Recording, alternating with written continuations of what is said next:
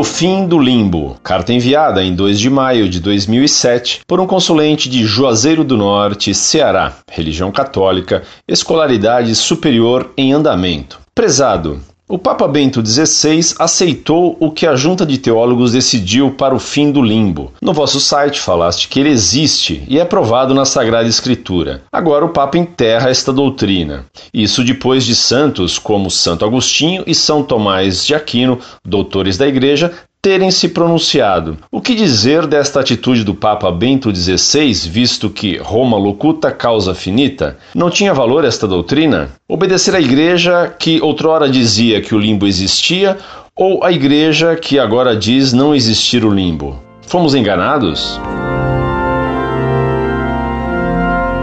Muito prezado, salve Maria. Quem aceitou o que a tal Comissão Internacional de Teólogos disse foi a mídia e não Bento XVI. Nosso Senhor Jesus Cristo não aceita o que disse a tal Comissão Teológica Internacional, que Cristo jamais fundou. Cristo não aceita a decisão da tal misteriosa comissão porque ele disse que para entrar no reino dos céus era preciso renascer pela água e pelo Espírito. As crianças que morrem sem batismo não podem imediatamente ir ao céu.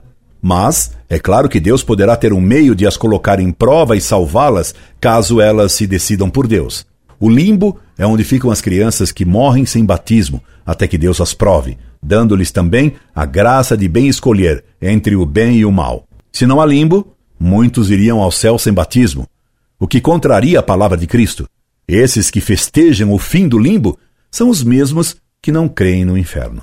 Essa descrença deles é o seu grande primeiro passo para chegar lá, no inferno. Rezemos pelos pobres pecadores e incrédulos. Rezemos por essa tal Comissão Teológica Internacional, porque ela está precisando de muitas orações. Incorde Jesus Semper, Orlando Fedeli.